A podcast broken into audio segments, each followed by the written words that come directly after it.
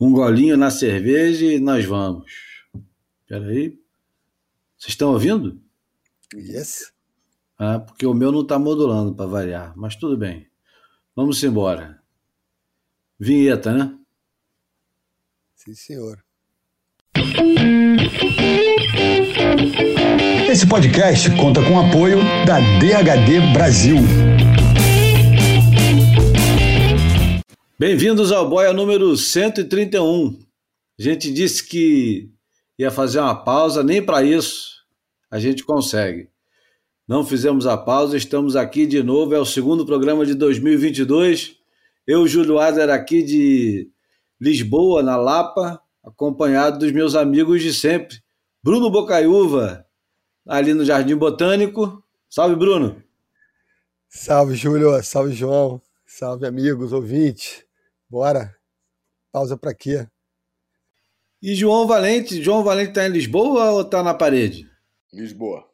Estou em Lisboa. Como é que estamos, meus amigos? Vocês acham que a gente merece uma medalha da palavra da moda do momento? O boy merece. Medalha resiliência. Somos todos resilientes. Pô, é da moda mesmo, hein, cara? Porque você falou, eu pensei, seria resiliência? Exatamente, cara. É a palavra é. mais presente. É. Mas é, foi, a resiliência foi o que nos ajudou a suportar esses é, dois anos, né? Desde 2020 a gente está lidando com resiliência minuto a minuto, né? De tudo quanto é lado. Resiliência e paciência. Não, a resiliência inclui paciência, né? Talvez, provavelmente. É. A resiliência nada mais é do que é, o stick e puxa, né? Cara, aí, tá, aí, me faz lembrar Sean Thompson, hein? Power and Release. É, também. Você vê que o surf é um esporte extremamente sexy, né, cara? Sensual, né? Ele está sempre relacionado de alguma forma com, com o sexo. É, as pranchas fálicas e, e, todo o resto, e o mar que nos recebe daquele jeito. Enfim. Vamos lá. O, a música que vai começar hoje é uma das minhas cantoras prediletas. Ela quase sempre não entra na lista das maiores cantoras, mas ela é reconhecida como uma das maiores cantoras da história sempre. É engraçado apesar de não entrar na lista da, das dez maiores cantoras de sempre, quando você escuta o nome Sarah Vaughan, você sempre lembra que ela está naquele Olimpo que pertence Billie Holiday, Ella Fitzgerald, é, Dina Washington e por Mas aí vamos. todas, poucas, poucas se dedicaram tanta atenção à música brasileira como a Sarah Vaughan. Nenhuma, nenhuma delas, com exceção da Ella Fitzgerald, que, que tem um, um, um breve flerte com a música brasileira. Mas eu, eu vou botar é hoje uma música. A gente, é, a gente continua ah. a. Eu acho engraçado essas coisas, porque é o hábito da, da, da forma de referir, né? Porque Sarah Vaughan é Sarah Vaughan, né? Mas a gente sabe que, na verdade, não é Vaughan, né? É Von. Fala Von. É. Tanto é que quando a gente fala do, do Von Blake, é Von Blake porque a gente escuta os caras falarem Von Blake, mas como a gente cresceu escutando falar Sarah Vaughan, até hoje é, é esquisito falar Sarah Vaughan, parece um negócio meio pedante até, né? É, é memória auditiva, né? É. Totalmente. Você nem sabe quem é, é Sarah Vaughan, que porra é essa? É, é, é irmã do Ronnie Von? Bom, a música que eu vou colocar é uma música que foi gravada primeiro pelo Frank Sinatra, mas é, foi regravada pela Sarah Vaughan. Sarah Vaughan. Em 1962, num disco que ela gravou com só dois acompanhamentos, e não eram qualquer dois, o nome do disco é Sarah Vaughan mais dois, que é com o guitarrista Barney Kessel e o baixista John Comfort. E bom, vamos ouvir a música, depois a gente pode falar mais um pouquinho sobre isso.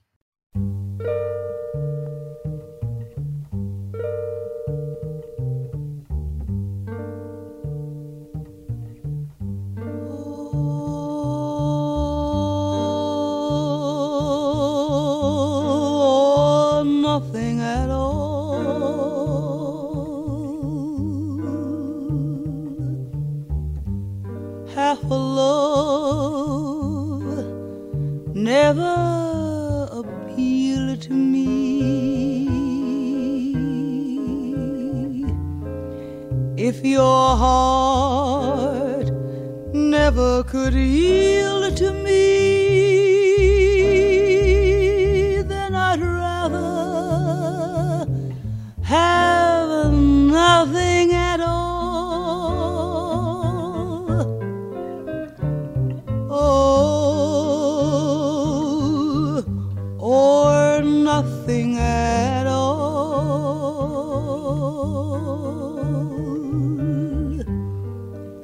If it's love, there is no in between.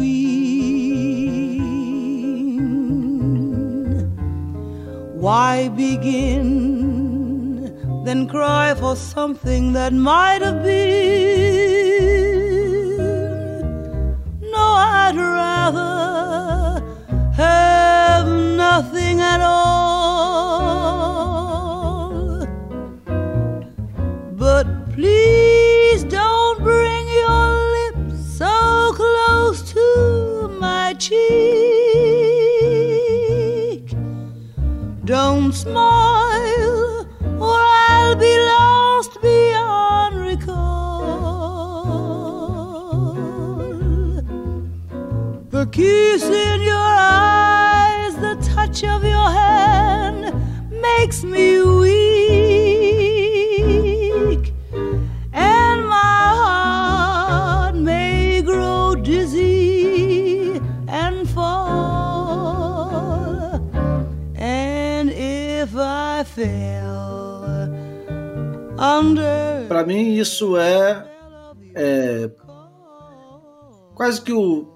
Se fosse colocar a elegância e eu imaginasse o Tom Curren pegando onda, eu ia imaginar o Benny Carter tocando saxofone e, o e esse trio aí, a Sarah Vaughan cantando e a economia de, de gestos do, do acompanhamento dela.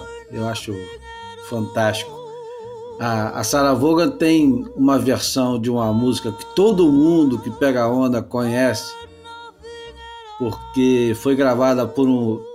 Como é que é o nome daquele havaiano, Bruno, que gravou Over the Rainbow, que já até Israel. morreu. Easy, é Brother Easy, né? É. A, a melhor versão dessa música depois da versão original da, da Judy Holliday, né? Judy Que é- Holliday. Que é do, do filme Mágico de Oz, Uhum. é a da, da Sarah Vaughan. É um- uma, uma Judy versão. Garland, porra. Judy Garland. Judy Garland. Porra, Judy Holliday é é foda. brincadeira, né? é, porra, eu tava aqui me Eu- consultando. eu- no mas HD, quando eu assim. falei, eu já pensei logo. Falei, falei merda. João, João vai consertar. Eu falo merda com, com alguma autoridade, porque eu sei que um dos dois vai, vai consertar. É, como diz o Eduardo Bueno, cara, eu, eu, eu, eu, eu a- admito ser processado pelo que eu escrevo, não pelo que eu falo. É porque na, na hora que você escreve, você checa duas vezes sempre, quando está falando. Exatamente. É, é. Mas, enfim, vamos falar. Hoje o Boia prometeu semana passada que ia falar sobre experiências pessoais com as lojas de surf, ou como vocês preferem, surf shops. E é um assunto tão rico e um assunto também que é, nasce morto, porque meio que não existe mais essa cultura, ou a gente acha que não existe porque a gente é velho. E velho tem mania de ficar matando essas coisas porque não vive mais as coisas como viveu na sua época. E é bom que quando a gente fala isso, vem alguém bem mais novo e fala: não, mas tem ainda. E é assim. Tive lá hoje. Estive lá hoje, enfim.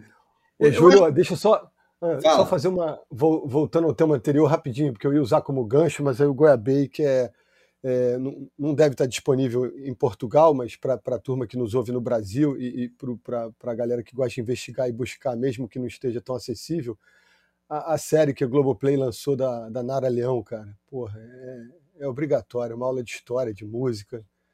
a trajetória de uma mulher que, que se confunde com a trajetória da música brasileira do, do final dos anos 50 até o final dos anos 80, quando ela morreu. E, porra, cinco episódios que eu devorei assim muito rápido no final de semana. E, e tem um, a, a, última cena, é legal que aí obriga a galera a assistir a série inteira, é de uma poesia assim transcendental e eu recomendo fortemente a todo mundo. E você sabe, não, quer dizer, não sei se você sabe, mas o Chiquinho, Francisco Diegues, que escuta o Boia e gosta muito do Boia, e até contribui com o Catarse. Sério? É, é ele é filho da Nara Leão com Cacá Diegues, pegava onda de bodyboard, não sei se ainda pega de bodyboard ou se já, é, como outros bodyboarders, já resolveu dar um descanso é. para as costas, né? Não, é, às vezes, é, dependendo do lugar que o cara vai morar, é melhor surfar de pé, porque onda deitada de bodyboard não tem tanta graça, né? Então, às vezes, é. o cara prefere surfar de pé. Ah, mas além disso, né, tem a questão das costas, né? Todos os meus amigos do, do bodyboard pô, que passaram para pegar onda, cara, não estavam aguentando mais a lombar, cara. Estavam quebrados da lombar, né? Ah, isso eu não sabia. Eu é, achava pô, que, que esse problema de lombar era de, Os caras ficam remando de cotovelo em cima da prancha, pô, com, com a lombar toda toda curvada e depois ficam não, só isso também. aéreos que até Isso, é, é o impacto do, lombar, das aterrissagens, né? É. Os caras estão todos quebrados, cara. É. Mas é engraçado. A gente sabe que surfista, a gente sabe que é, esporte profissional faz mal à saúde. Esporte faz bem para a saúde, esporte profissional faz mal. Vídeo nosso amigo Saca, né? Que só agora voltou a pegar onda, né? Depois de sei lá quantas cirurgias no joelho, cara. Os caras os cara que saem do esporte profissional vêm todo é, quebrado. É, leva o corpo ao limite, né? É. É. Ultrapassa, na verdade. Bom, mas não vou deixar de então mandar um abraço pro Chiquinho e, e fazer um comentário é, sarcástico, que não tem nada a ver com a Nara nem com o Chico, com o Chiquinho, mas tem a ver com a irmã da Nara, que é uma pessoa detestável, né? Meu Deus do céu, a Danusa Leão, minha vizinha lá de, minha, minha vizinha lá de Ipanema se tornou uma pessoa daquelas assim, a lá. Brigitte Bardot, né? A Brigitte é. Bardot também, depois de envelhecer, envelheceu mal, e conforme elas vão perdendo a beleza de Antão, é. elas vão ficando cada vez mais azedas, amargas, né? amargas, né? E elas vão é. perdendo e vão tentando consertar uma coisa que não tem conserto, que é o tempo. O tempo, é... o tempo ele de certa forma é generoso com as mulheres bonitas, porque as mulheres bonitas, se elas não se maltratam muito é, com plásticas e etc e tal, elas envelhecem bem. Mas as mulheres que ficam preocupadas excessivamente em continuar da mesma forma que era quando tinha 27 anos, elas acabam se tornando uma caricatura de si mesmo. E quando eu passo por essa senhora hoje em dia na rua, é, é uma coisa, assim, é, uma, é verdadeiramente uma caricatura. Eu lembro logo do Alan Sieber, que eu acho que se ele fosse fazer uma caricatura do negócio, do, do que se tornou a Danusa hoje em dia, não só com ideologias antigas que não se atualizam, né? mas também ela quase que virou um quadro do Picasso da fase cubista.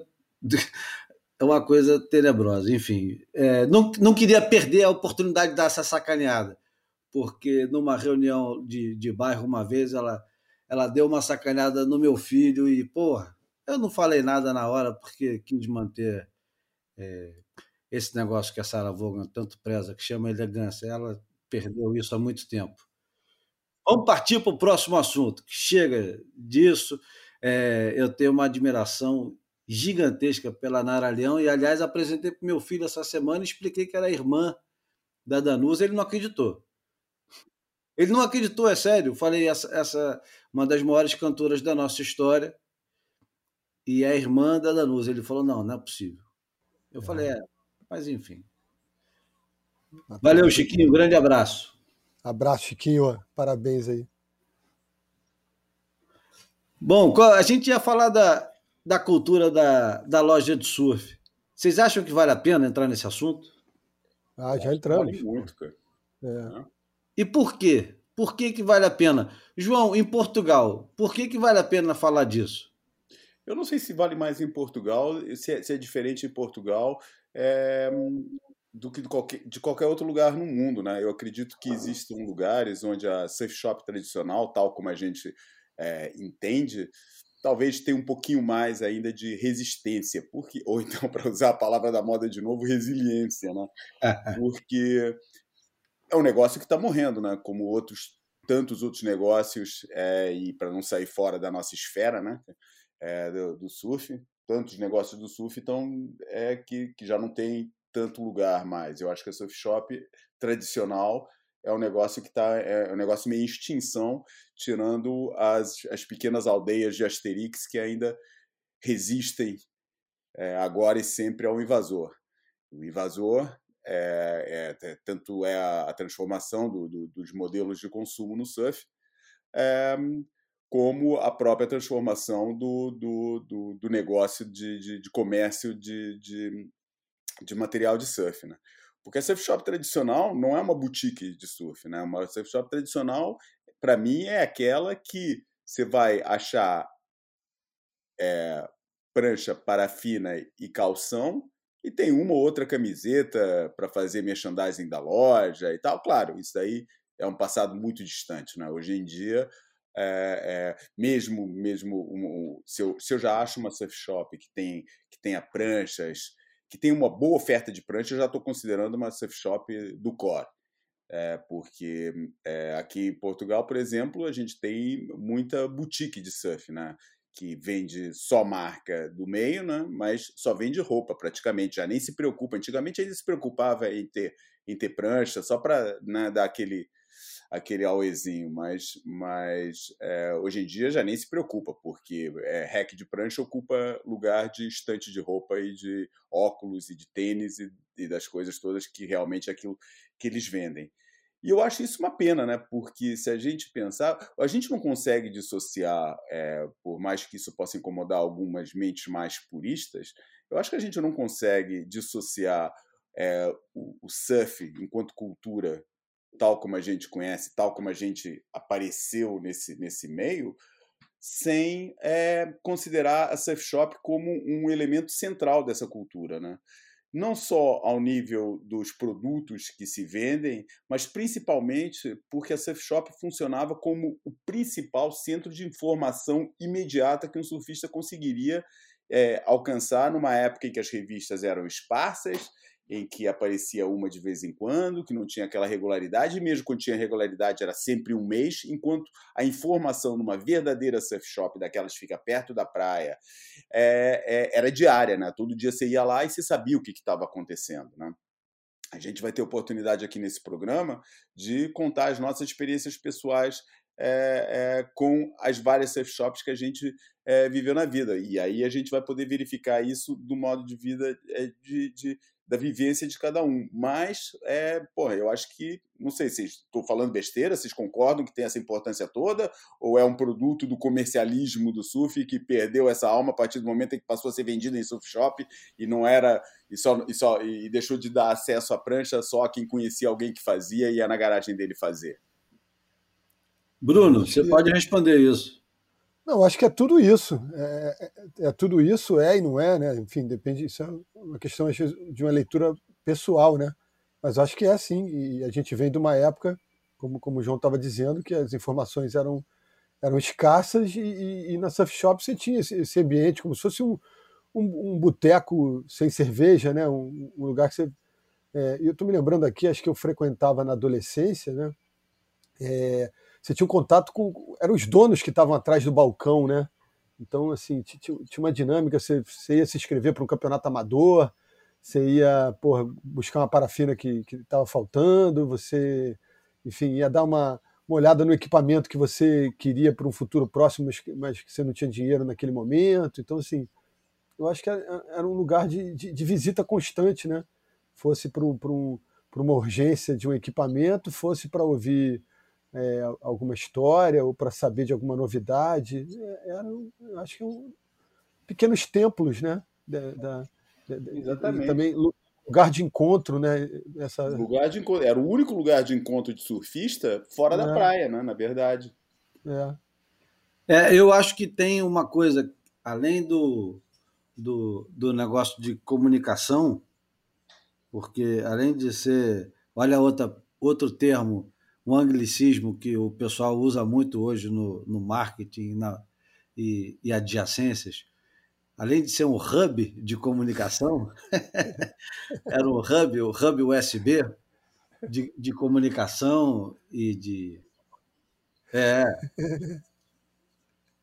O, uma coisa fundamental do, da loja de surf é que você, quando começava a surfar e você estava adentrando aquele universo misterioso, né?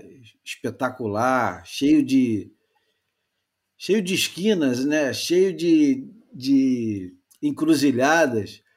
Dentro da, da surf shop, você, numa época que ainda a, a surf shop era frequentada por mortais e feras, porque acreditem, antigamente, e eu não estou falando muito antigamente, mas estou falando há um, algum tempo atrás, e acho que ainda hoje, porque outro dia eu fui à praia com saca e ele precisou comprar uma parafina. Então acreditem, os surfistas fera também precisam comprar parafina. E uma surf shop só pode ser considerada surf shop se tem parafina. Se não tem parafina, é uma loja que vende produtos de surf, mas não é uma surf shop. A primeira coisa que a surf shop tem que ter é uma parafina. Não tem, não tem parafina? Não chama de surf shop. Chama de qualquer outra coisa, loja. Mas surf shop não é.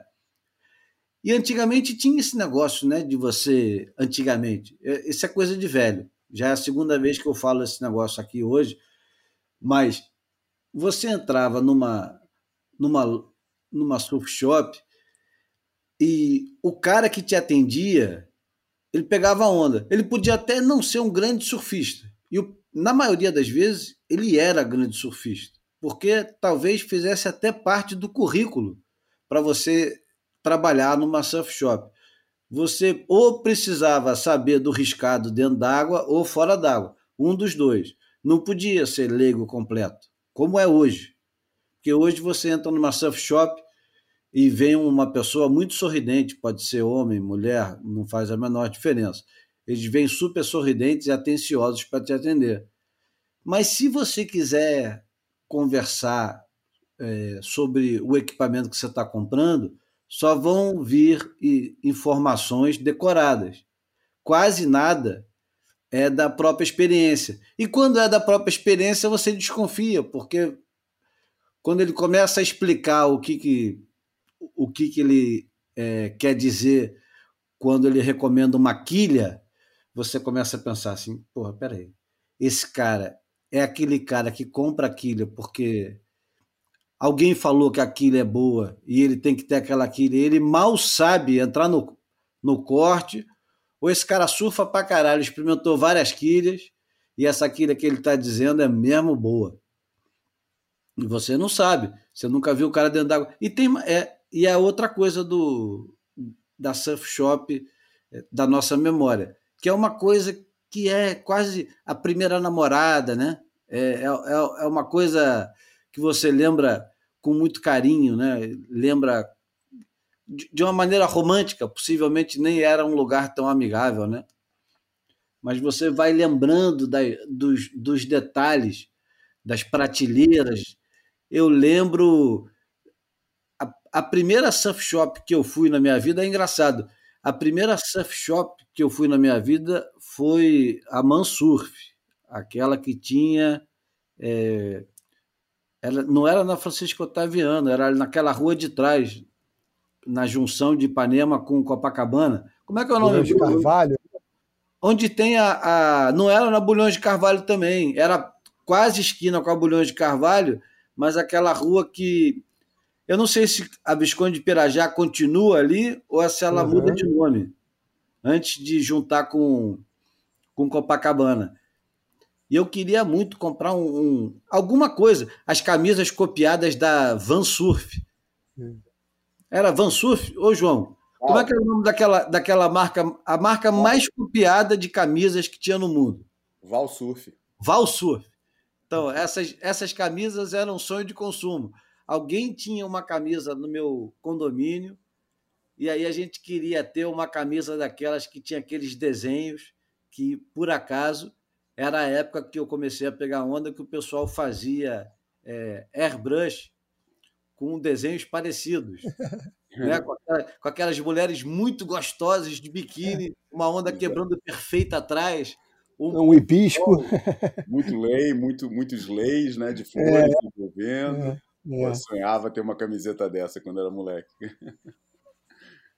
Mas, por eu... exemplo, eu achei um texto do Dave Gilovich, né, que foi é, editor da Surfing muitos anos, hoje em dia é um dos é, editores do, do Surfline, é, que sintetiza um pouco aquilo que a gente está falando aqui. Né? Ele fala, ele, tá, ele começa com uma pequena introdução, assim, falando dos produtos e tal, mas depois acaba chegando nessa conclusão que a gente está chegando. Ele fala assim: acreditamos que as lojas de surf são boas para o surf as lojas de surf, as surf shops, né, oferecem um lugar onde surfistas podem encontrar os principais produtos de que precisam para perseguir a sua paixão, a paixão da sua vida. Pranchas, cordinhas, parafina, roupas, bermudas. Igualmente importante, a maioria das lojas tem funcionários que podem oferecer informações sobre esses produtos com um grau de conhecimento e compreensão que não pode ser encontrado em nenhum outro lugar. Mas as melhores surf shops são mais do que apenas lojas de varejo as especiais, aquelas que servem as suas comunidades há anos e em, algum, e em alguns casos décadas, oferecem um lugar para os surfistas se reunirem, se conectarem e se comunicarem, compartilharem a energia do surf e celebrarem o seu estilo de vida e cultura. Esses negócios se tornaram santuários para o nosso esporte e, como tal, são importantes para os surfistas em todos os lugares do mundo.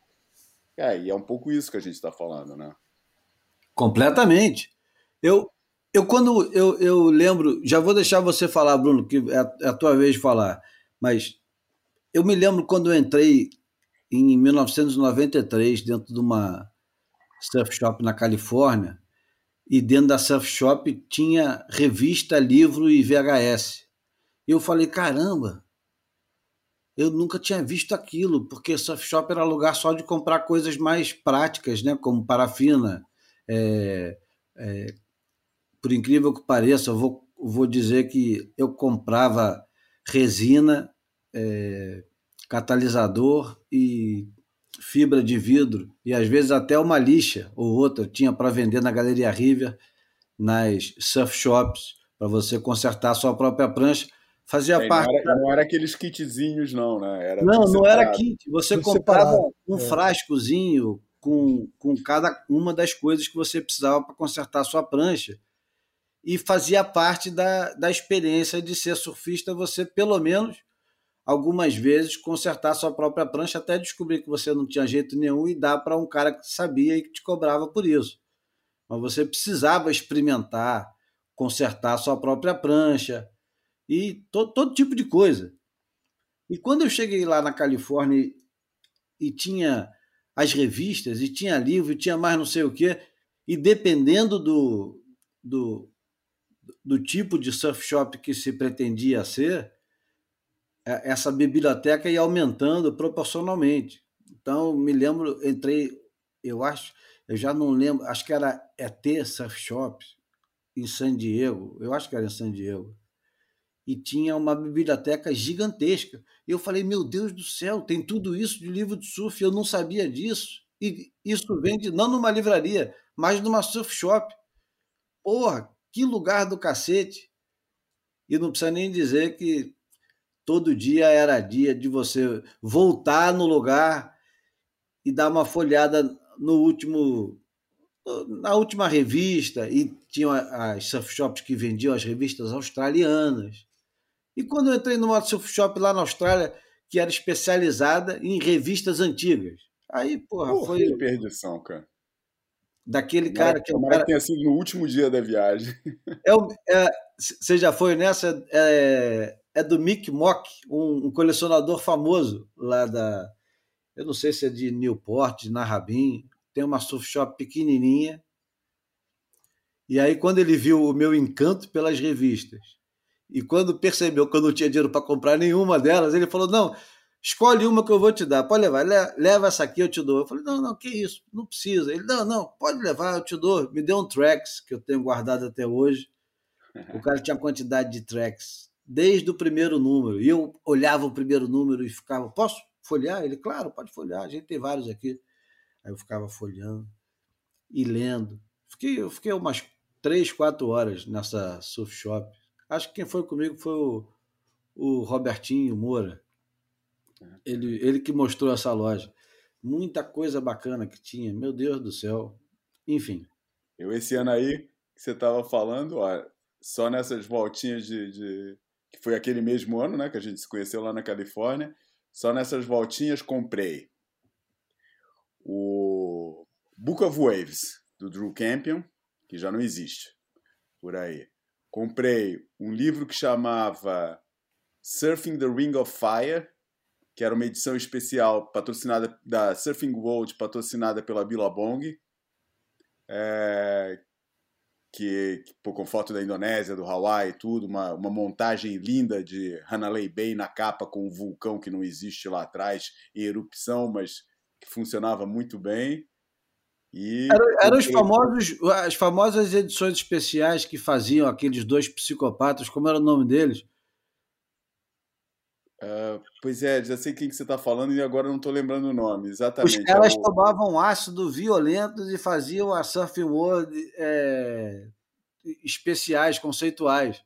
É, exatamente, cara. Pô, esse livro aí, nem os caras da Billabong. Quando eu mostrei esse livro pro cara que é da Billabong, que era da Billabong aqui em Portugal, é aqui em Portugal, na Europa, o cara que trouxe a Billabong na Europa, que é o Derek O'Neill, que hoje em dia é o dono da, da Visla.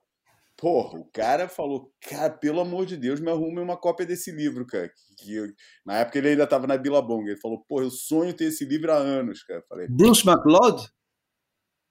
Será? Já nem lembro, cara. Também não lembro. Mas o Rick Werneck é amigo McLeod, desse. Plano dos McLeod só conheço do. daquele filme, né? Eu pensei que era do Tio Patinhas. não, o McLeod, o clã dos McLeod é aquele filme dos imortais e tal. Mas é, mas fala aí, Bruno, você tava aí, você ia dar uma adenda aí nessa história? Não, não, ia dar dando, assim, é experiência pessoal, né? Eu fiquei assim viajando nas memórias aqui de é, eu acho que eu frequentei algumas específicas, assim, né? E tem muito a ver com a, com a, com a nossa geografia, né? Acho que é, tem uma coisa, cara. Eu não sei como é que vocês eram. Provavelmente era a mesma coisa, né? É, é, mas eu que eu comecei a viver mesmo o, estilo de vida total do surf foi em Portugal. No Brasil eu ia pegar onda na frente de casa ou nas praias com os amigos e não ia comer. Quando eu comecei a viajar para os lugares, para ir para campeonato principalmente, foi, foi já aqui em Portugal e na Europa. E nessa época, né, nessa época pioneira, que todo, porra, praticamente todos os campeonatos, todo ano a gente ia para lugares que nunca tinha ido antes, que ninguém conhecia, que não sabia e tal. E, porra, quando a gente chegava nos lugares, não sabia nada dos lugares, para onde é que a gente ia? Pô, ia na, o primeiro lugar que a gente procurava era surf shop, né, cara? para saber onde é que é os picos, é, que horas começa o campeonato, onde faz a inscrição, é, todas aquelas informações, onde pode ficar para dormir, onde pode ficar para comer, quer dizer, todos os negócios, todas as informações práticas que a gente precisava de um lugar, né, na época que não tinha internet, não tinha nada, não, tinha como saber antes, pô, a Surf Shop te fornecia todas as dicas, né, cara? Era, a gente ia ficar muito perdido se não existisse aquele lugar onde a gente sabia né, que, que, que poderia ir tentar arrumar informações concretas que, e práticas do lugar que a gente estava, né? É engraçado, é, eu, a minha relação é diferente, porque é uma relação, acho que mais cosmopolita. As, as surf shops do, da minha adolescência são as de perto de casa. É, primeiro saindo assim, eu, a gente se mudou. Eu nasci em Botafogo e morei até 1978 em Botafogo e fomos em 78 para o Leblon. E aí comecei a pegar onda ali 80, 81, então foi anos 80 dentro, nessa geografia Leblon arpoador, né? Então começava ali na Surfart, que era uma, uma lojinha que tinha na galeria Vitrine do Leblon, ali perto da Taúfo de Paiva, e a gente era atendido pelo dono, e o cara era uma gente boa, e tinha umas pranchas do Rico, tinha umas coisas assim, uma pilha de revistas, sempre que a gente dava uma folheada, E eu me lembro de, de molecão, assim, quando a gente começou no, no Colégio São Vicente, eu e o Marcos, meu irmão, é, surfistas ainda iniciantes e tal. O melhor surfista do colégio era o Rodrigo Mendes, filho do Sérgio Mendes, grande músico brasileiro, radicado nos Estados Unidos desde os anos 60. E aí, quando o Rodrigo. A gente participou de uns campeonatinhos. no Netflix, hein? Acho que sim. Acho, acho, que tem um documentário sobre o Sérgio Mendes rolando no Netflix, aqui em Portugal, ah, é? pelo menos. É. Uh, Brazilian 66. Enfim. E aí o, o, Rodrigo saiu do colégio, a gente foi amadurecendo, e aí a gente tomou meio conta ali do, do, do ambiente de surf do colégio. Eu me lembro de molecão com 15 anos querer fazer um campeonato e perceber que né, a, a, geração da frente já tinha saído e os melhores surfistas era eu, meu irmão e, e mais os dois amigos. E aí eu resolvi organizar um campeonatinho, aí aquele, aquele balde de autorreferência, né?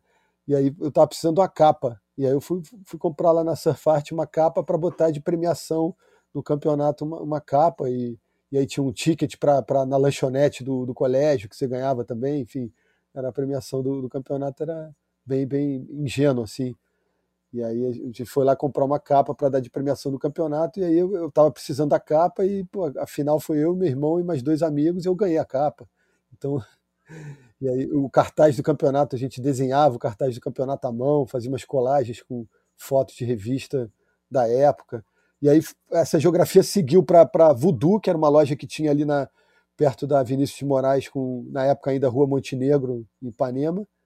E aí também tinha inscrição de campeonato, tinha parafina, tinha, tinha também calções e camisetas, e a gente sempre batia ponto ali. Eu me lembro de subir a escada rolante já, sabe, é, viajando nas possibilidades que a gente poderia encontrar, nas narrativas, no que a gente poderia perguntar ou viver ali dentro, né? E aí, eu, lembro tem... da, eu lembro da propaganda da, da, da Voodoo no Realce que dava os caras pegavam uma parte da, da, da abertura do, do Storm Riders, do, do Jack McCoy, que é uma série entrando em pipeline, daí o cara falava assim, hey, look, what? It's voodoo! Porra, tem, dessas, claro, e tem a, a, pérola da Surfs, né? Que tinha a, a, a, voz do Betinho, o saudoso surfista, saudoso não tá, tá vivo, mas nunca mais vi, surfista ali do arpoador, que era, Tia Henriqueta, por que, que essa loja tá sempre cheia? Ó, oh, você não sabia? A Softs tem os melhores equipamentos, não sei o que. Tinha uma vinhetinha assim muito ingênua, cara. Então aí depois que a Galeria River se abriu, aí lá passou a ser esse, esse, esse lugar né, de peregrinação, esse lugar de, de consulta. E, e só para a última história pitoresca é a seguinte: o, o, o, meu pai era um cara do esporte, adorava é, vários tipos de esporte não convencionais, né? Jogava polo a cavalo, golfe, tênis, caça submarina. E quando a gente começou a pegar onda, ele pô, tentou, cara, tentou é, aprender, mas ele já tinha 57 anos de idade e naquela época os longboards é, tinham sumido do mapa, né? Só voltariam no final da década de 80 com mais força. E a gente não arrumou uma prancha que era uma pintail, como se fosse uma pipe gun do, dos anos 70, assim, porra, muito fina, muito estreita, e ele tomava umas vacas que eram assustadoras. Prancha rodava, batia na cabeça dele, e ele não conseguiu aprender, cara. Um belo dia em Cabo Frio, é, lá em Arraial do Cabo, ele viu o Marcos Salgado, que foi um dos primeiros bodyboarders do Brasil, com uma prancha, com uma Morebug.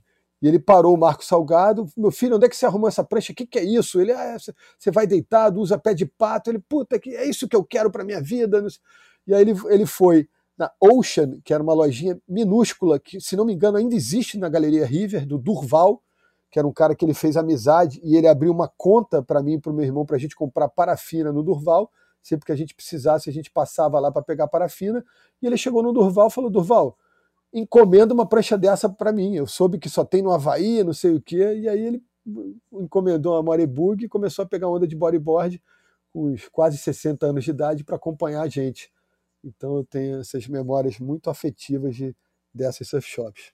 A minha memória de surf shop é muito curta, na verdade é muito curta, não tem muito para contar não, porque eu comecei a pegar onda em 74, na época que a minha família, que a gente morava em São Paulo, ia, ia, ia eh, meu pai alugava casa no Guarujá durante o verão, e a surf shop que eu ia era aquela lá que tinha em Pitangueiras, a Surf Center, e eu lembro, cara, cada vez a gente meu pai alugava sempre lá para Pernambuco e tal, por, por, isso longe, né? Só quando a gente ia no centro, e era raro, é que eu, eu sempre que ia no centro, é, independente do que, que meus pais queriam fazer, eu queria passar na loja, mas não queria que eles fossem comigo, não, entendeu? Eu queria, queria ir sozinho na loja. E era um ambiente que me intimidava, né? Entrava naquela loja cheio de cabeludo, é, mal encarado, e eu olhava, entrava assim, tipo, por bem, bem, bem tímidozinho assim, daí ficava olhando e tal. E daí o apogeu foi quando, no meu aniversário, meu pai me levou lá para escolher a, a, a, primeira prancha que eu não ia ter que dividir com meu irmão, que a, a primeira prancha que eu ganhei tinha que dividir com meu irmão. Daí ele foi lá e comprou, porra, uma saudosa Homero, daquela que tinha o um morcego, uma clássica que o Homero fazia, que tinha uns morcegos, uma pintura assim esquisita, meio escura. É, e, e, enfim, tem muita pena de não ter guardado essa prancha. Se tem uma prancha da minha vida que eu tenho pena de não ter guardado, é essa. Exatamente a primeira.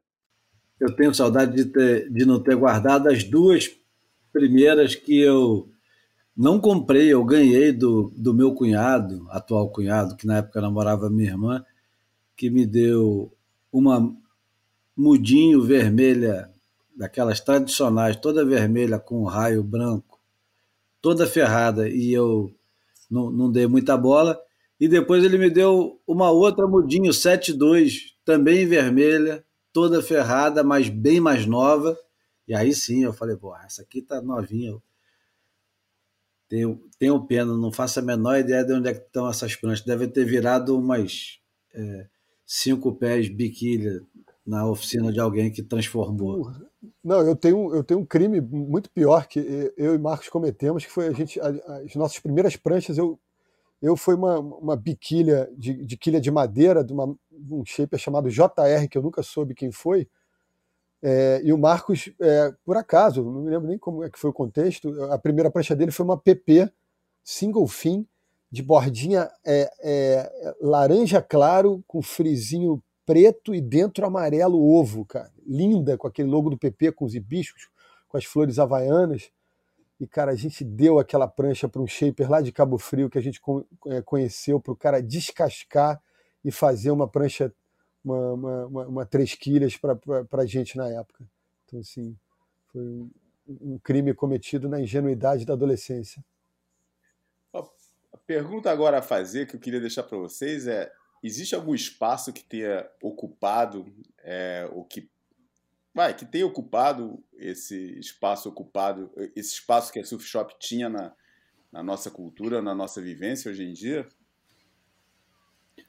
Eu acho que ainda existem os resistentes, os caras tirando que. Os resistentes, tirando os, resistentes, os resistentes. É, porque aí é o mesmo modelo sobrevivente, né? O João está falando é. de, de, um outro caminho, né? Eu acho que, hum. que, que, que esse espaço hoje em dia é a fábrica de prancha, né? É, eu fiquei pensando na fábrica de prancha, nas guarderias perto do, dos picos, enfim. É, mas Exatamente, acho que... entendeu? Acho que você é. ir, por exemplo, numa, numa wetwork, isso tem um pouco o mesmo efeito, que é... Mas isso também gente... é o mesmo modelo, né, João? Porque a gente tá... É. Tudo bem que hoje em dia a, as fábricas de prancha se prestam é, a fazer o papel da surf shop completo, vendendo todos equipamentos relacionados ao à prática do surf. Já não é nem mais a prancha, mas a prática completa. Mas isso já existia na época. É, é, né? é um caminho paralelo, né? não é, é, não é uma outra já, via. Né? É. Já existia na época, era uma coisa que estava cada vez mais presente, mas eu acho que sempre se resumiu aos mais interessados não é uma coisa pública para todo mundo. Você não começa a pegar onde vai visitar uma fábrica de prancha a troco de nada. Os caras vão é. para uma surf shop qualquer e compram tudo que tiver que comprar, mas a experiência que, que nós tínhamos, por exemplo, depois de passar pela surf shop, que era uma hierarquia né, no, no na, na, convivência com, com esse mercado que era super ingênuo, a hierarquia era você primeiro conhecia as surf shops, né? É. E depois de você conhecer a surf shop, de repente um dia você conhecia alguém que trabalhava numa fábrica de prancha. Podia Isso. ser na praia, podia ser na própria surf shop, podia ser um vizinho. E aí você falava assim, porra, quer dizer que eu posso comprar uma prancha direto de quem fabrica? Aí o cara, é, eu te levo lá na fábrica. Aí é o, o, outro, outro degrauzinho na escada, você conhecer uma fábrica e, quem sabe, até frequentar a, a fábrica. Eu, eu, eu, eu tive um, uma educação relacionada a essa cultura do surf que foi muito intensa quando eu comecei a pegar onda, porque o Marcelo da Superglass, que tem o Superglass é uma é uma fábrica que se é, se especializou em laminar pranchas, mas antigamente, bem antigamente, o Marcelo laminava as pranchas de um shaper carioca lá do Leblon chamado Candinho fazia boas pranchas, mas era muito pouco conhecido porque fazia prancha para o pessoal mais ali do Leblon, São Conrado. E o, o, Marcelo laminava as pranchas do Candinho. O Candinho era considerado um, um grande talento é, não reconhecido do shape carioca. E o Marcelo é, morava ali no Minhocão, que hoje é onde Cara, passa. Jardim Pernambuco ali, né?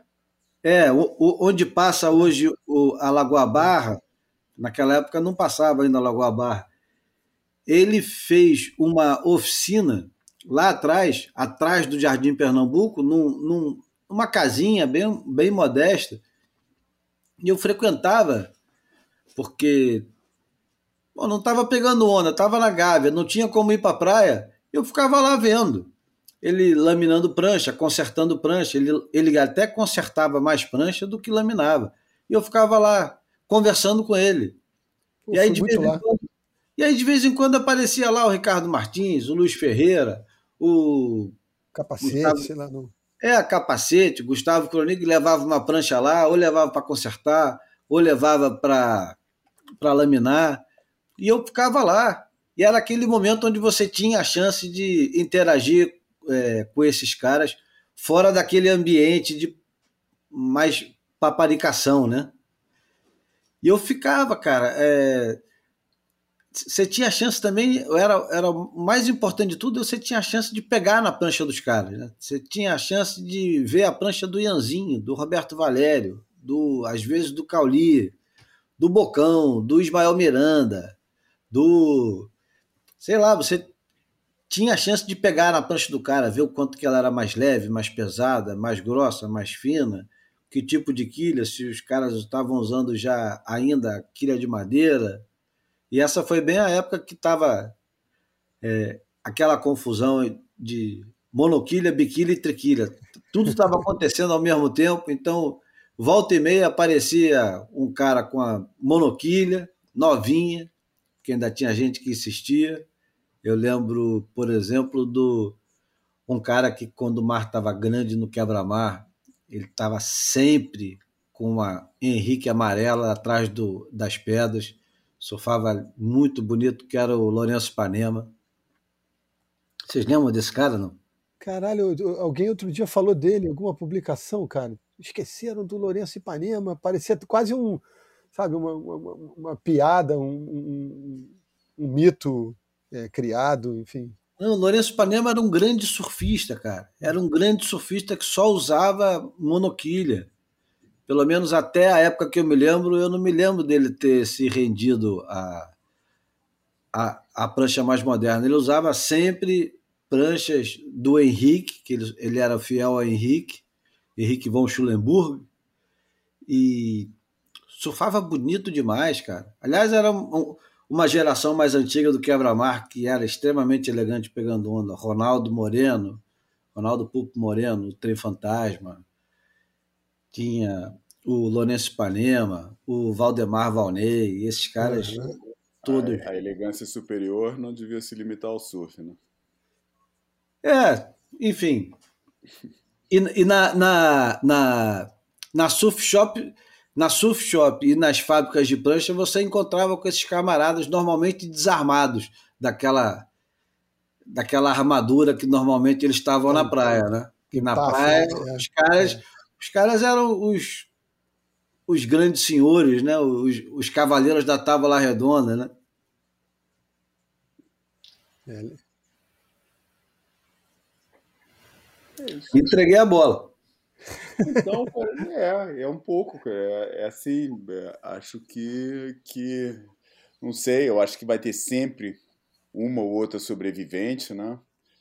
Uh, mas, mas vão se tornando cada vez mais raras, né? Com o comércio online, com as grandes cadeias de, de lojas, né? Com a tendência das lojas, pô, você vai dentro da loja e o cara que está te atendendo sabe menos do que você, né?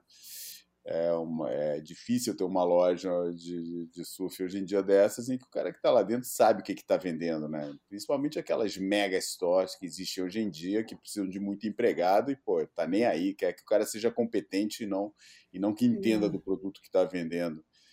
Por isso, mas eu acho que vai ter sempre, cara. Eu acho que. Eu acho que ainda existe, sabia? É um pouco muito triste se acabasse, cara. Vou te falar. É um negócio muito triste se acabasse. É, mas eu... eu, eu só, só para só hum. completar. Hum. Tem uma coisa, cara, um fenômeno hoje em dia de loja de surf que me irrita pessoalmente mais do que essas mega lojas é, é, da, de, de que vendem todos os produtos que a gente conhece, tal, incluindo prancha e tal, mas que, coisas moderninhas, e que tem muito, por exemplo, na Ericeira tem muito, cara, que são as surf shops de hipster, né, cara? Uhum. Essas, cara, eu acho insuportáveis, cara, e tem muita na Ericeira hoje em dia, que você vai lá, tudo, sabe, aquelas marcas orgânicazinhas, tudo ali, cara, tudo é, pensado ao detalhe para ser um negócio bem soul, né, cara, pra, pra... cara, me irrita muito entrar nessas lojas, cara. e algumas até são de amigos meus, cara. ah, mas então, eu, eu, vou lembrar de duas experiências mais contemporâneas aqui. Uma é, é aquela loja de carcavelos do Zé Manel, que uma vez eu fui e, e achei é que. É uma verdadeira que, surf shop, né? É, mantinha, mantinha-se lá esse espírito que, que a gente viveu no, nos anos 80, então, é, assim, que talvez. É, é e, e, essa conversa é, sempre girando em torno do surf, né? que, que a, a, parafina era o primeiro produto que você é, enxergava, depois era quilha, enfim, equipamentos para a prática e, e, é, em si, e não o rococó e os adereços, né? E, e outra é fazendo entrevistas no começo do RU, isso já tem uns 10, 15 anos ali, pela, pela Galeria River, aquela Boardsco, é, que é uma das maiores lojas que tem ali, que tem um belo catálogo de pranchas dessas de marcas globais, né, australianas e, californianas, a maioria delas, é, tinha um, um, garotão consultor de vendas, cara, o cara super uh, animado, super eloquente e, e, parecia, pelo pouco que eu vi, que sabia o que estava fazendo e dizendo, e, de me contar que ele atendia tão bem os clientes é, abastados que frequentavam a loja, que ele já tinha feito algumas surf trips é, é, acompanhando os clientes da loja de tão bem que ele atendia os caras é, e tinha ido para Mentawai com cliente, enfim, é, tem um pouco desse é, desses hábitos da gente que vão mudando ao longo dos anos e a gente vai se distanciando um pouco de certos ambientes. Tem um pouco a ver, eu acho que com, com o nosso envelhecimento mesmo. Acho que ainda devem existir esses lugares é que a gente se distanciou um pouco deles, sabe? Fico pensando nisso de alguma maneira. É uma armadilha fácil cair nesse nesse, nesse assunto que o João falou, de, de surf shops, que são, são boutiques de, de surf, onde os caras vão muito mais atrás dessa experiência. Eu vou dar uma sacaneada aqui, que eu também não, não, não posso escapar desses momentos assim de sacanear quem quer que seja. Mas do mesmo jeito que hoje em dia tem uma galera que acha que o, o, o negócio de se vacinar ou não se vacinar tem muito mais a ver com a informação que você achou em algum lugar que ninguém tem. Ou seja, eu tenho uma informação que ninguém tem, eu posso. Então, o Kelly Slater é um bom exemplo disso. A gente até conversar sobre isso. O Kelly Slater declarou que ele sabe muito mais sobre saúde do que 90% dos médicos, porque ele se cuida muito há muito tempo e ele estuda isso. Quer dizer, um surfista que cuida da, da saúde dele e tem uma genética fantástica, acha que entende mais de saúde. Saúde, a gente entende medicina também, né? O camarada acha que. E o surf ele oferece hoje em dia para essa galerinha que está atrás dessa experiência, não a experiência que eu tenho ou que o João tem. e que o Bruno tem, ou que você que está ouvindo tem.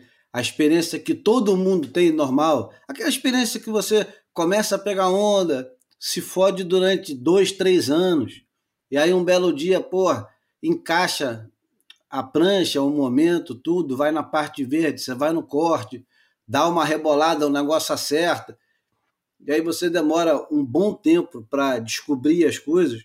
Hoje em dia você tem é, atalhos sem fim para essa experiência que eu estou descrevendo aqui, que você pode fazer até em uma semana. E melhor, você pode fazer essa experiência completa acompanhada de um Surfer Journal que o cara vende para você. Aliás, ele vende até três. Ele nunca leu, mas ele vende. Ele vende três.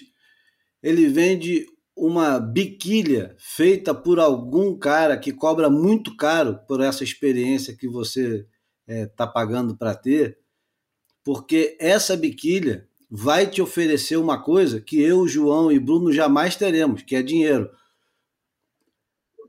É, e aí você vai comprar uma roupa de borracha que é feita com uma tecnologia que usa alga japonesa e que custa também 1.300 euros ao invés de custar 150 euros.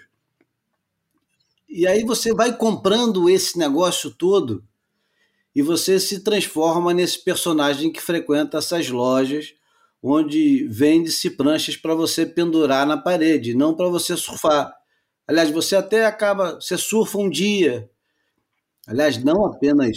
Eu vou, eu vou até mais longe no sarcasmo, porque hoje você tem uma cepa nova de surfistas, que são surfistas que conhecem grandes surfistas e aí também desfrutam da, da experiência de pegar a onda de jet ski em algum lugar que nós três jamais iremos surfar, como Jaws ou como, sei lá, algum outside, seja em Ubatuba, seja em Nazaré, seja na Havaí ou seja na casa do caralho, o cara paga por essa experiência, mas ele acha que ele é amigo do, do fulano de tal, que é o Big Rider, que tem acesso a jet ski.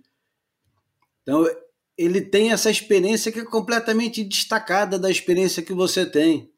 Ele já foi 12 vezes para a Indonésia, 14 para Maldivas. Ele vai todo ano para o Havaí e fica na casa, uma das casas que o grande amigo dele, Fast Ed Hotman aluga para ele. Ele é amigo do cara, porra. Grandes merdas. Por que, que você não é amigo dele, João Valente? Você não teve tempo na sua carreira bem-sucedida de jornalista para fazer amizade com o Garrett McNamara, para ele te levar numa onda de 46 pés e você fazer uma bela foto para o seu perfil do WhatsApp. Você não é, você não é amigo do você não tem uma Donald Takayama na, no seu quiver? Porra.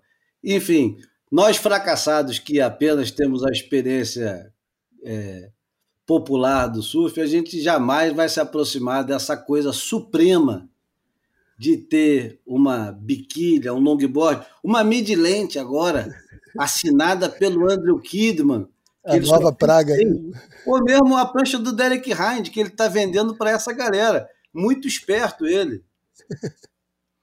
Muito esperto. É a galera que faz um, um esforço meticuloso para parecer espontânea, né? Exatamente. E que tem essa experiência que a gente não tem. Pô, os caras têm. Eles têm, uma, eles têm esse, esse universo que é completamente destacado do universo de um cara normal. Eu não vou entrar nessa loja porque não tem nada para fazer nessa loja, a não ser admirar as coisas, porque são coisas bonitas, é verdade. As pranchas são lindas. A maioria das pranchas são uma merda. Mas elas são, são lindas. Bonitas, né? É. Não, e porra, a quantidade de gente que hoje se dedica a fazer prancha merda para esse público não está no gibi. São pranchas que não têm função nenhuma de hidrodinâmica, mas elas lembram alguma coisa que dá vontade de ir para dentro d'água e fazer foto, usar uma camisa de botão, sei lá, alguma parada diferente que é muito distante de, desse universo ingênuo que era uma surf shop que a gente está se referindo aqui nos anos 80, nos anos 90 e ainda em 2020 ainda tem um bocado dessas surf shops, ainda tem um bocado desses personagens. Mas é, a experiência hoje em dia está muito mais no shopping center, sem os surfistas atendendo, do que na beira da praia, né? Porque a beira da praia, afinal de contas, ficou caro pra cacete, né? É.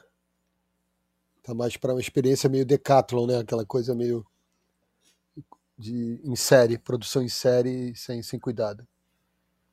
Eu vou sempre, né, quando eu entro na Decathlon ou Sport Zone, ou quando eu entro nessas lojas, eu vou sempre na parte de surf para ver se não tem nada na promoção que eu possa comprar. Porque uhum. o Long John numa loja dessa custa muito mais barato. Bom, e falando nessas surf shops que a gente passa aí pela vida, foi na surf shop do meu querido amigo Nico, tremendo de um shaper de pranchas antigas, da Wave Gliders aqui em Portugal, estudioso de todo o processo de evolução das pranchas.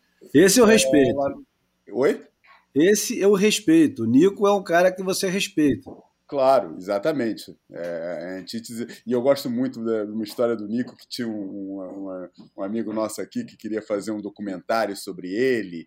E o cara é, pô, esse nosso amigo, que também é um querido e tal, pô, não tem culpa de, ser, de estar nessa onda e tal. Pô, é o hipster dos hipsters, né, cara?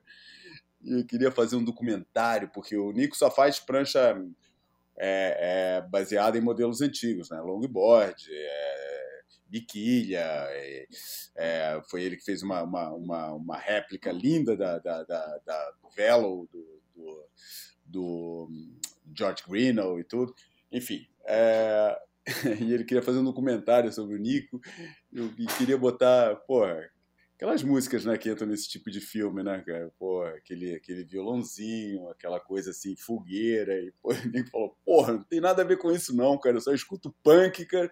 Pô, se for me botar nesse cenário, tô fora, não quero fazer filme pra isso não, Enfim, o, a Wave Gliders é um dos poucos lugares onde aqui em Portugal dá para encontrar Surfer Journal. Daí eu passei lá e fui ver e achei um, uma edição, que eu acho que é desse ano ainda, no é, edição, terceira edição do trigésimo ano, é, que tem uma foto linda na capa, tirada no Hawaii, de um, um, um backwash, um cara assim, pegando um tubo num, num backwash, um negócio maravilhoso. A capa eu comprei muito por causa da capa, mas também porque dei uma folheada nos três números que tinha lá e essa tive, teve uma matéria que, que me chamou a atenção que eu, que, eu, que eu queria muito ler e, e, que é uma matéria sobre. Eu vou ler o título direto porque é autoexplanatório, né? Chama A Sorte Favorece os Audazes e, a, a, e o subtítulo é A Legítima História de Graja, é, Legítima História Original de Grajagan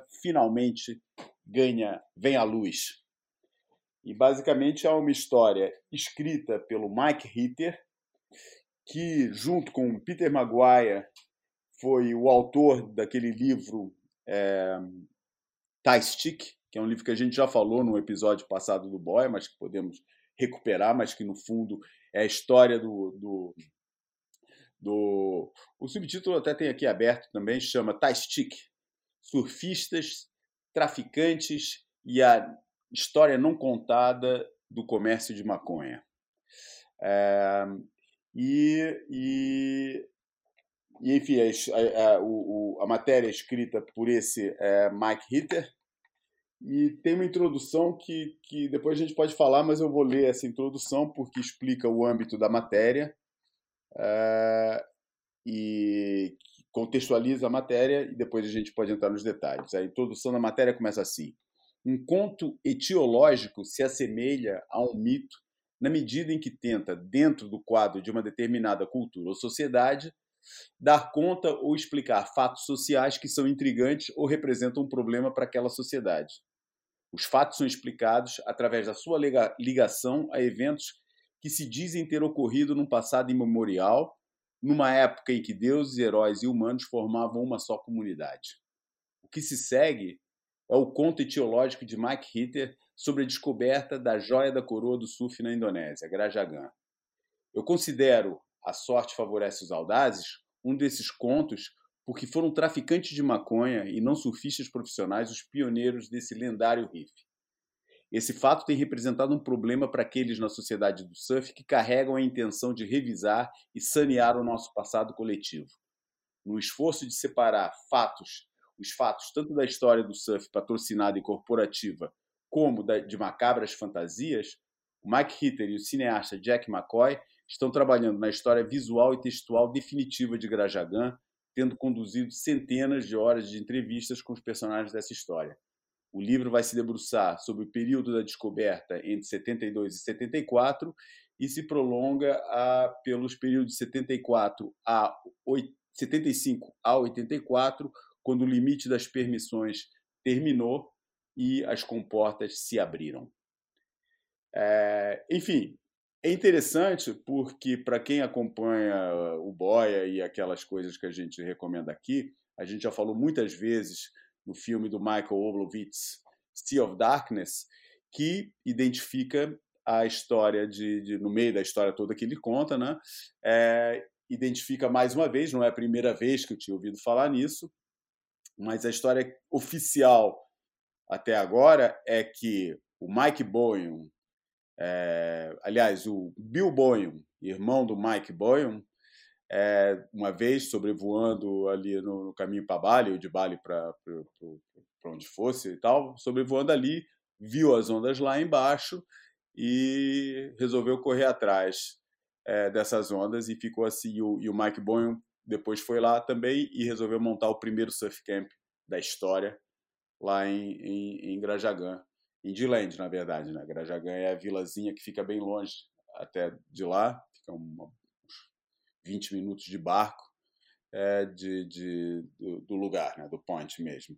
É, e não é bem assim a história, né? E vai revelando, vai jogando luz, né? Para começar, é uma coisa que quando eu ouvi essa história, pensava também, pô, com tanto surfista que já ia nessa época para Bali, né? Depois de, do Morning of the Earth, né? Pô, criou-se assim um, com aquelas imagens de Uluato, criou-se o, o, né, a, a, mitologia, começou a ser criada a mitologia da Indonésia. Né? E quando o surfista que viajava tanto para Bali, é, dificilmente só um é que ia ter reparado que de, quando, quando sobrevoava a, a ponta leste de Java, só um tinha reparado que tinha ali um, um potencial para dar onda. Né? E é verdade, né? Eles confiam. Pô, muita gente falava disso. Era assunto na época. Eu falei, pô, aquele lugar lá em Java e tal, tem, pô, como é que faz para chegar lá e tal. E foram esses malucos, cara. Os caras, eles consideravam o Mike Boyle, né, o, o, personagem do Sea of Darkness, pô, um traficantezinho de terceira categoria, né? Esses caras, que é os caras que aparecem no, no os personagens do, do, do Ty Stick, principalmente os autores do livro, né, o Peter Maguire e o Mike Hitter, é, esses caras, pô, trans, transportavam toneladas para cá e para lá, né? E, e, e foi numa dessas, né? O cara olhou, daí eles falaram, descobriram mais ou menos uma rota para chegar lá, perceberam e tal, e resolveram ir. A primeira vez foi um cara sozinho até lá, não pegou onda, viu as ondas na distância e, e, e ficou com medo porque, enfim, tava lá no meio do nada, os caras, pô, imagino, né, cara? Porra, pra gente que vai lá hoje em dia, né, não sei se já foram, né, cara? Porra, é um lugar intimidante, cara. Você tem aquela floresta imensa nas tuas costas, uma floresta que uma vez, só uma vez fui tentar, deixa eu ver até onde que vai, cara. Porra, e era meio da tarde ali, porra, assim, sol a pino, cara. E passado cinco minutos eu tava no breu, cara caminhando lá e escutando um monte de ruído, eu falei, não, esquece. Esse, esse papo de Dr. Livingstone não é para mim, não, vou sair daqui. E, e, enfim, os caras contam da, da história do cara que deu o nome de Tiger Tracks para aquele pico que já fica bem fora do point, já fica é quando só, só funciona quando tá enorme o mar que o cara foi lá e saiu correndo, veio correndo. O que aconteceu? O que aconteceu? Porra, tinha um tigre lá, cara. E, e é aquela história, ele tinha corrido numa direção e o tigre tinha corrido na outra, né, cara? Um com mais medo do outro, né? Mas, pô, os caras contando as histórias no, nas primeiras noites passadas lá, como os caras iam para lá, cara. O cara foi para o primeiro que foi para lá, levou uma mochila, porra, cheia de bagulho E só quando ele chegou lá é que reparou que não tinha levado comida, cara. O cara tava lá cheio de maconha e sem comida, né? No, nas coisas. Cara, os caras eram muito. Estamos falando, cara, de gente que tinha 18, 19, 20 anos, né, cara? Não estamos falando de, de, Não tinha essa galera crescida nessa época, não. Era todo mundo moleque, né, cara? E os caras faziam essas loucuras, mas era tudo moleque, né?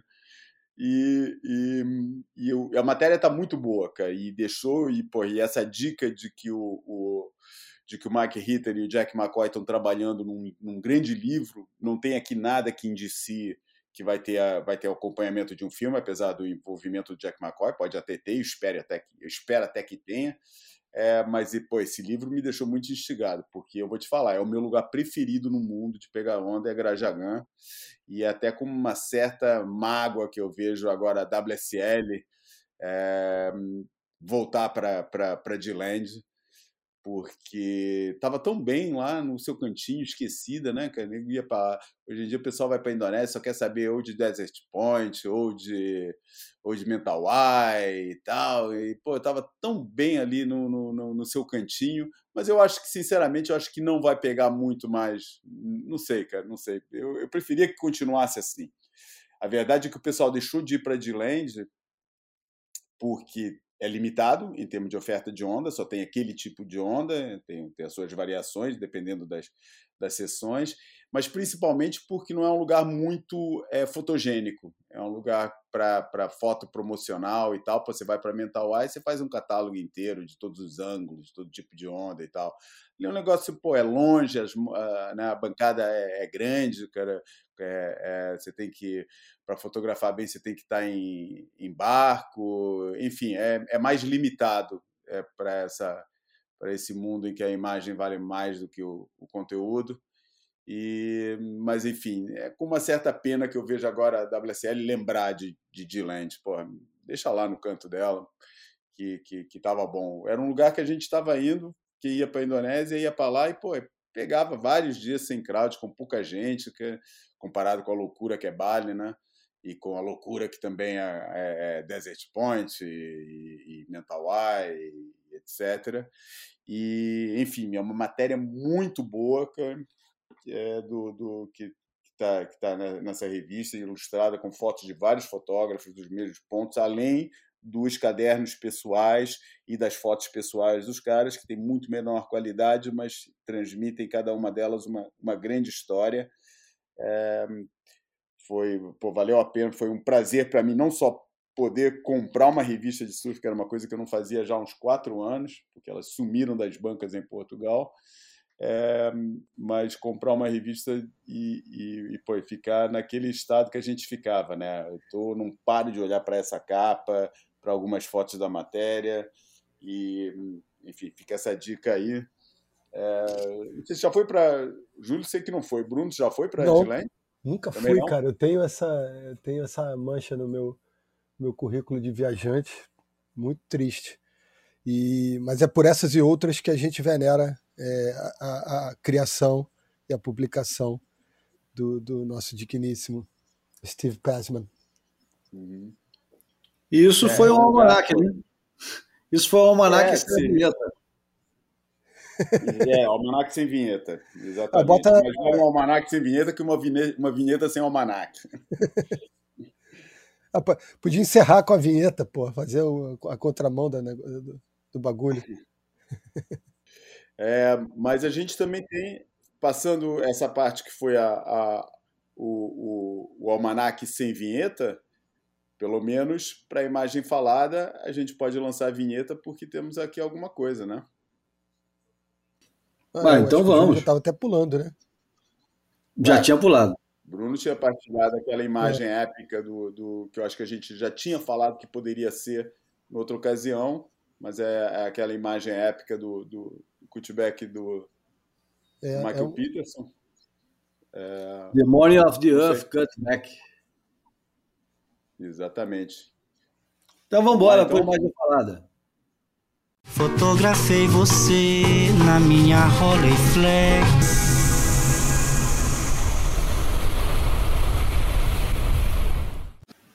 Bom, imagem falada dessa semana, quem vai apresentar e explicar por quê é quem escolheu. Vamos lá, Bruno, explica aí. ah, cara, eu me deparei hoje de manhã, um pouco antes da gente gravar, é, seguindo o Instagram do, do Maurice Cole, é, MC Surfboards. É, ele usou aqui uma, uma colagem de imagens é, de, de, de, de, uma manobra icônica do, do, Michael Peterson misturado com uma manobra icônica do Tom Curren. Dois caras que ele diz ter tido, né, e, e obviamente teve uma, uma relação rica com ambos. E achei tão, porra, tão encaixado, tão, tão fluida, uma, uma colagem despretensiosa, né? Mas o, a, a parte superior o, o, do, do, corpo é do Tom Curren e, e, e, os membros inferiores do Michael Peterson, ou, ou, seja, o jogo de braços é do, do Tom Curren e, e, a perna é do Michael Peterson e ostentando aquele quilhão single fin quase para fora da, da água, né? E a gente mais cedo até falou de, dessa, de 81, né, daquele ano que, que misturou os três modelos de prancha no circuito mundial. E eu fiquei na cabeça que o Michael Peterson era um, um defensor ferrenho das single fins, né? E, e, e, o Tom Curren já é, é um filho, um filho de, do processo da Trusser. Então a gente tem aí nessa, nessa colagem esses dois surfistas icônicos fazendo um movimento porra, muito harmônico é, e, e, se, se fundindo numa pessoa só, né? Seria um personagem riquíssimo e super complexo, né? Misturar, misturar Michael Peterson com Tom Curry, porra, ia dar, meu irmão, pano para manga, ia, pô, é, é divã até o fim da, fim da civilização. Mas enfim, eu achei, eu achei bonito, achei, antes de mais nada, achei bonito. É, por isso que eu quis, quis trazer. Se vocês tiverem alguma elaboração mais sofisticada para fazer, o façam, porque eu só, só fiquei encantado com, com a harmonia, com a colagem é. despretensiosa, mas que deu muito certo eu já tinha me deparado com essa repostagem em, em, outros lugares, mas não tinha me dado conta que era uma, uma montagem. E aí só depois que eu li a, a postagem do, do a publicação do Maurício Cole que eu entendi. E o Maurício Cole é, faz essa, essa publicação porque ele experimentou um modelo que era reverse para V-bottom, não era?